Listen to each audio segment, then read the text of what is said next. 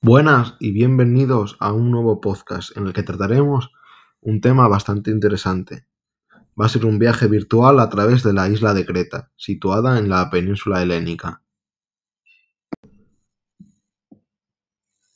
La isla de Creta está situada en el mar Mediterráneo y pertenece a Grecia.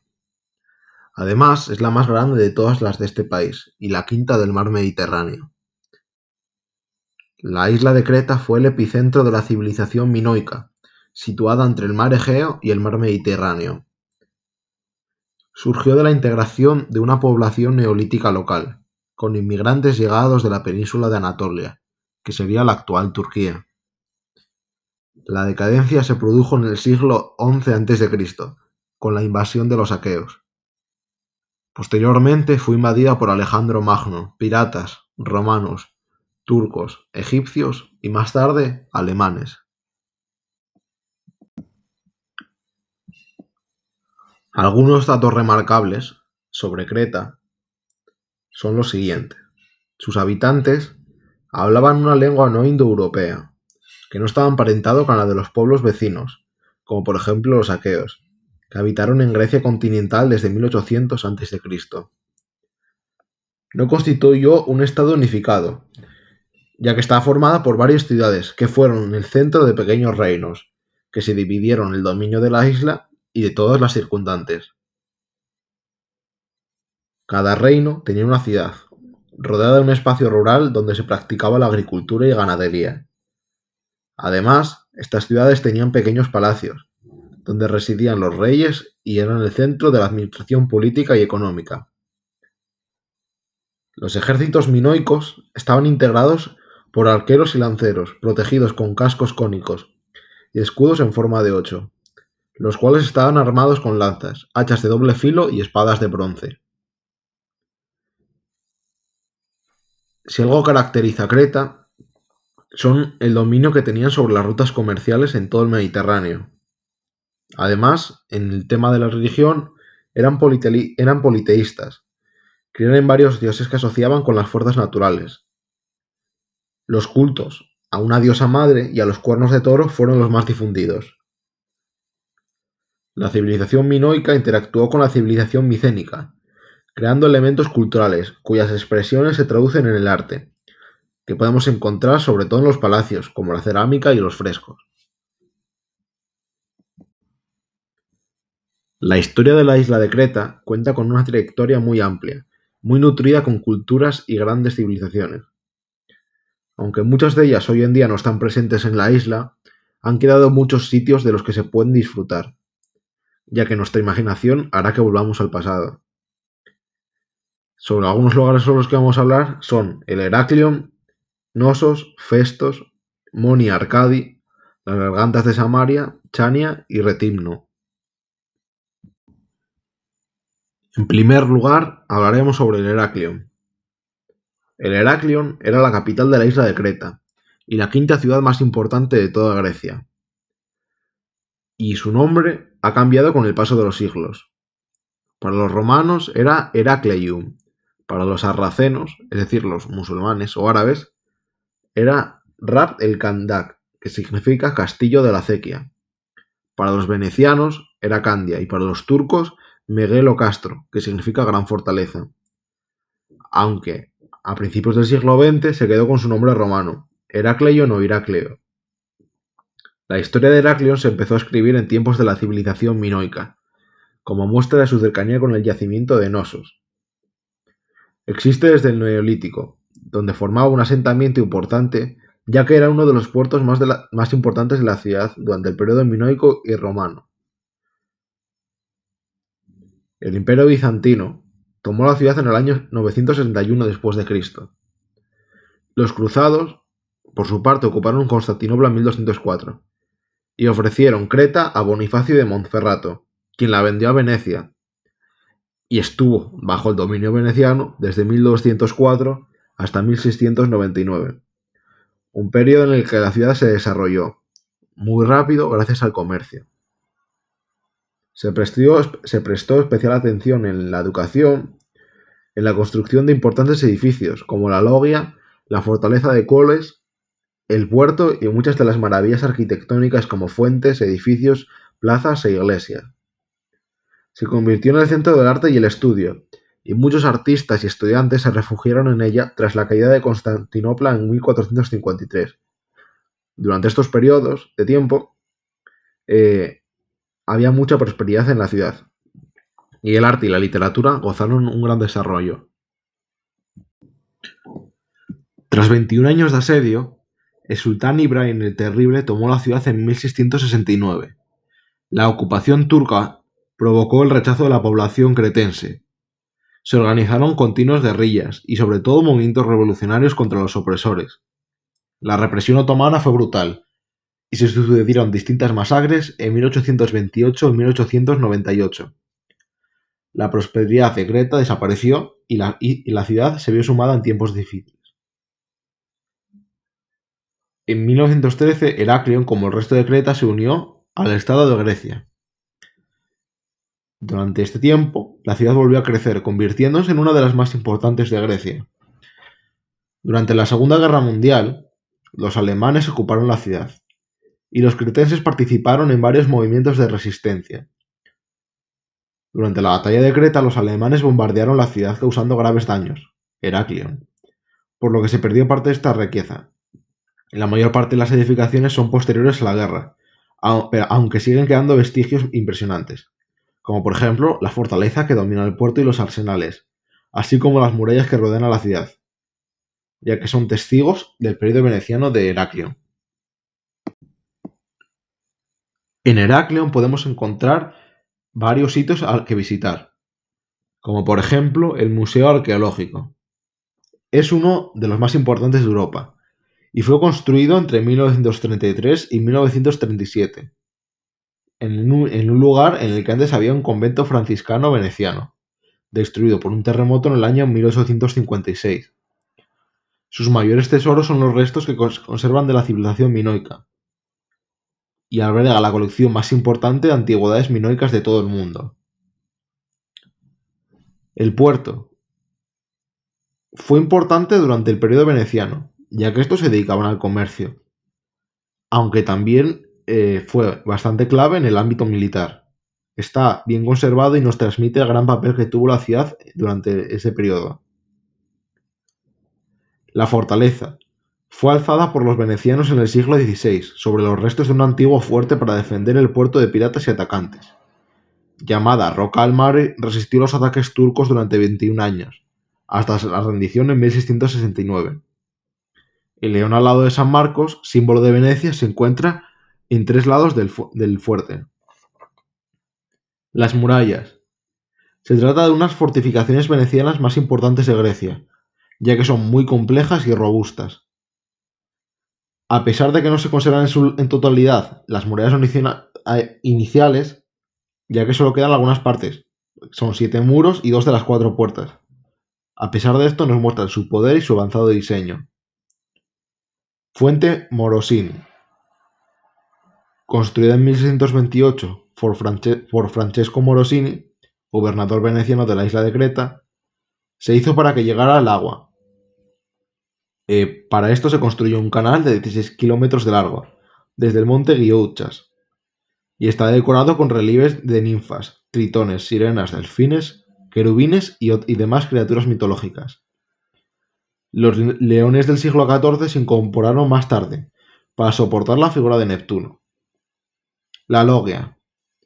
Es la construcción más elegante de Heraclión, construida entre 1626 y 1628 por el general Francesco Morosini, el mismo que hizo la fuente. Fue utilizado como centro de reuniones y ocio para la nobleza, y se restauró totalmente tras la Segunda Guerra Mundial, y actualmente es el ayuntamiento de la ciudad.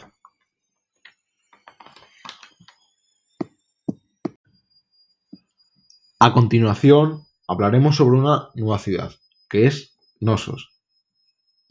Empezaremos hablando sobre su historia. Fue la ciudad más importante de Creta durante la civilización minoica, y en ella se encuentra el palacio del rey Minos, el más importante del periodo minoico y el más conocido de los complejos arqueológicos desde su descubrimiento, en el año 1878. Los reyes de Nosos alcanzaron su mayor poder hacia el 1600 a.C., debido a que controlaban la zona del mar Egeo y comerciaban con Egipto.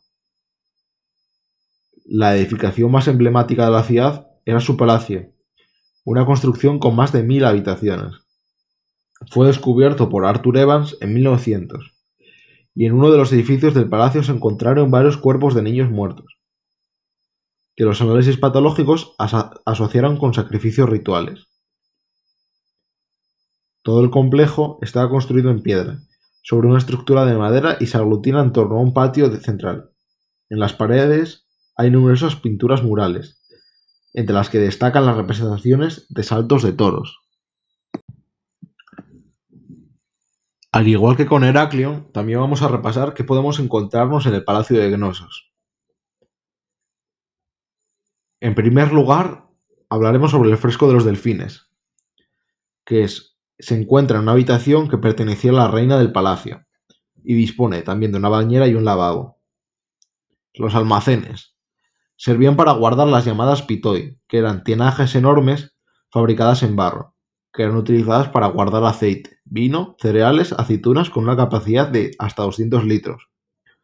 Y hoy en día se siguen encontrando por toda Grecia. La sala de las dobles hachas. Espaciosa habitación doble, posiblemente donde el gobernante dormía y realizaba algunas tareas judiciales. Toma su nombre de las marcas de doble hacha Labris en su pozo de luz, un símbolo sagrado para los minoicos y el origen de la palabra laberinto. La sala del trono es una amplia habitación decorada con frescos, el trono de piedra y las cámaras y, varias cámaras con una pila, donde se realizaban los rituales de purificación antes de los sacrificios en honor de los dioses. Festos es, después de Nosos, el yacimiento arqueológico de los minoicos más importante de la isla de Creta. Federico Halber, el, arqueólogo italiano que llegó a Creta en 1884, excavó los restos del yacimiento. El palacio ofrece un laberinto de muros, escaleras y patios construidos sobre la ladera que se orienta a la meseta de Mesara y a la costa sur de Creta. La zona excavada y mejor conservada pertenece a uno de los palacios que tuvo Festos, en concreto el denominado Segundo Palacio, construido aproximadamente en el 1600 a.C. y probablemente destruido por un tsunami. La pieza arqueológica más representativa de Festos es un disco grabado de arcilla, cuyos jeroglíficos aún no han sido descifrados, y si no se hallan otros testimonios de su peculiar tipo de escritura, es poco probable que se descifren. Moni Arcadi es uno de los monasterios más queridos por los cretenses, gracias a su papel en la Guerra de la Independencia de 1866. En la rebelión de ese año, el monasterio sirvió de fortaleza para los cretenses, que combatieron por la libertad de la isla. Fue sitiado por el ejército otomano y cientos de guerrilleros y civiles se refugiaron en él. No aguantó el asedio y tras dos días las defensas cayeron, y fue el momento que aprovecharon los turcos para entrar en Moni Arcadi. Los cretenses se escondieron en la sala de municiones y le hicieron explotar, matando tanto cretenses como otomanos. Sacrificaron su vida por la independencia de Creta y fueron considerados más tarde como héroes y símbolos de la lucha, que fueron libres gracias a la muerte. El monasterio sigue siendo un símbolo de la resistencia, y también lo fue no hace tanto durante la Segunda Guerra Mundial, cuando los soldados se refugiaban y recibían provisiones a través de paracaídas.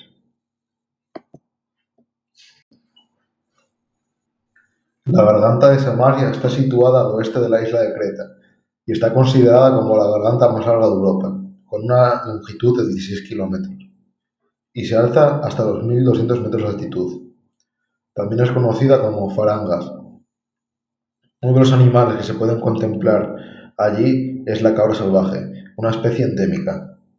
El Parque Nacional de Samaria es excepcionalmente rico en flora y fauna, y existen aproximadamente 450 tipos de plantas y animales, todos ellos protegidos por la ley para conservar este sistema.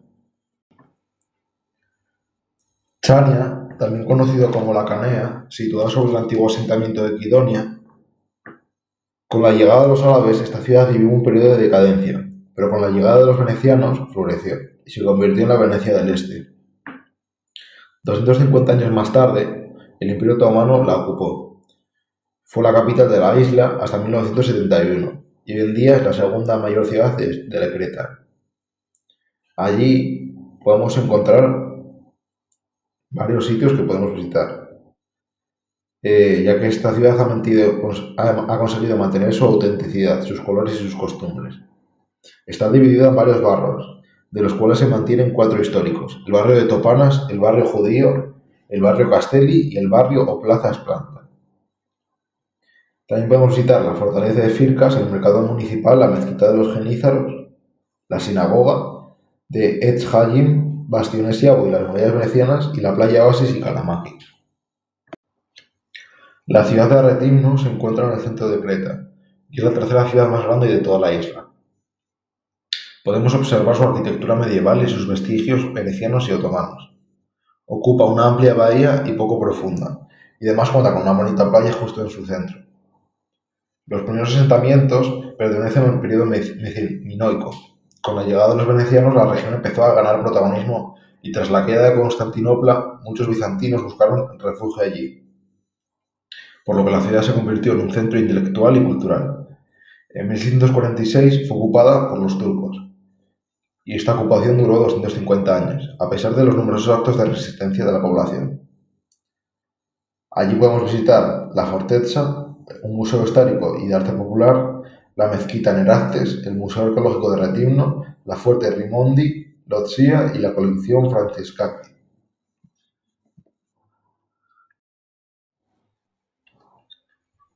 Zeus es hijo de los titanes Cronos y Rea, hermano de Poseidón, Hades, Estia, Demeter y Hera. Es el rey de los dioses, y moderador y señor. Es el dios supremo, aunque sufrió alguna que otra rebelión. Zeus es el rey de los dioses del Olimpo, dios del cielo y del trono. Es un dios de múltiples apetencias eróticas, de sus varios matrimonios, sus numerosas aventuras con dioses y sobre todo con mortales, e incluso un amor sexual homosexual con el joven Ganímedes.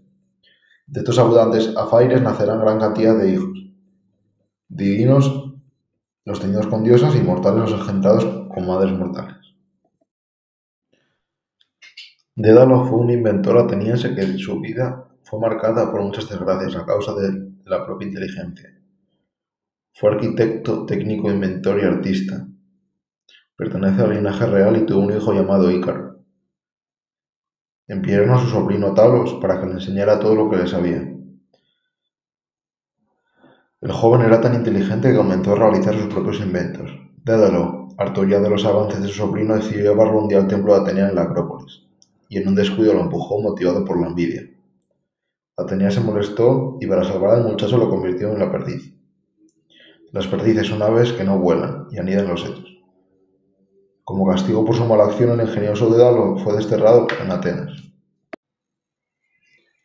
Domenicos Theotokopoulos, conocido como el Greco, nació en Grecia en la ciudad de Fodele.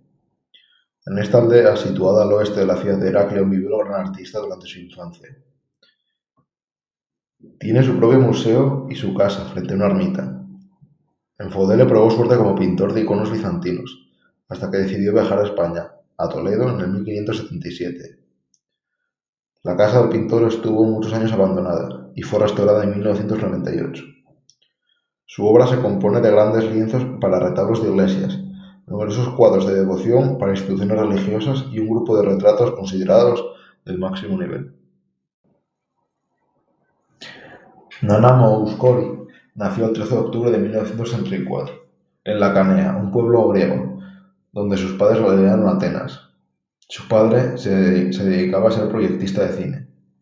Por eso desde niña siempre fue alimentada con sueños artísticos. En la infancia cantaba en clubs de jazz, lo que le creó ciertos problemas con sus profesores del conservatorio. Desengañada de su primer marido, encontró en André Chapelle, productor de discos, el apoyo sentimental que estaba buscando. Llevan conviviendo más de 30 años, aunque esperaron hasta 2003 para contraer matrimonio. Ha vivido en París, Ginebra y Londres, y actualmente reside en Atenas. No, lo, no, no vivió antes allí porque Nana Mouskouri había tenido problemas con el régimen de los coroneles griegos y decidió marcharse del país, al que no volvió hasta 20 años después. Está considerada la mujer que ha superado todos los récords como vendedora de discos, más de 350 millones de ejemplares.